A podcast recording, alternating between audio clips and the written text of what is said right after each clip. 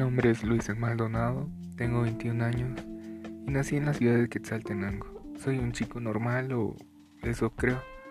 Soy músico y tengo una familia nuclear. Básicamente toda mi vida he llevado una vida normal. O eso creía hasta ahora y no hablo solo de mí.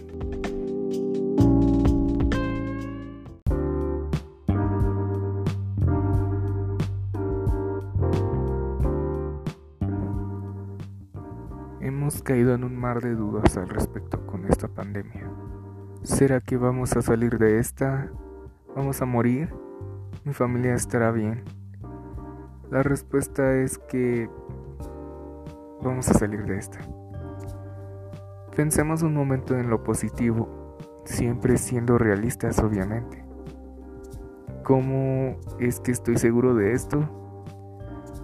Bueno, si regresamos al pasado y nos damos cuenta de cuántas pandemias, desastres, pestes y cosas así atacaron al planeta, podemos poner un ejemplo como la gripe española, donde vemos que inició en 1918 y terminó en 1920.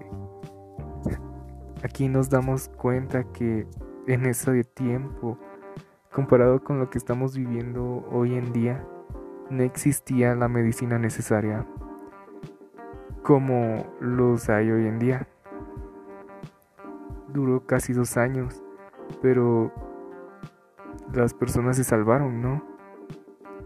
Así que si nos damos cuenta de cuánto ha avanzado la medicina hasta el año en que estamos, la pandemia no es nada.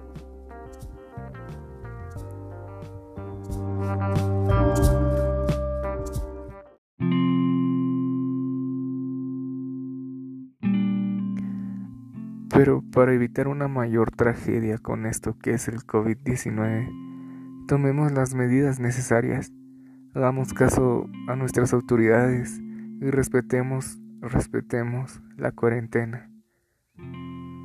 Si el problema es estar en casa y aburrirte, pues quiero decirte que hoy en día hay muchas cosas que podemos hacer, incluso para entretenernos así que no hay excusa para salir sin razón alguna. Por ejemplo, puedes ver una serie, una película, aprender a tocar un instrumento, jugar videojuegos, leer el libro que nunca terminaste, hacer ejercicio y lo mejor de todo, pasar tiempo con tu familia.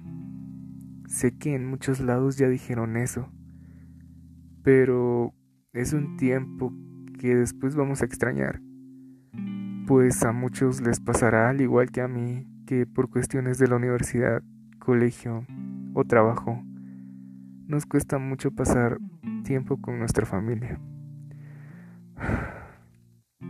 Y qué mejor oportunidad para hacerlo que ahora.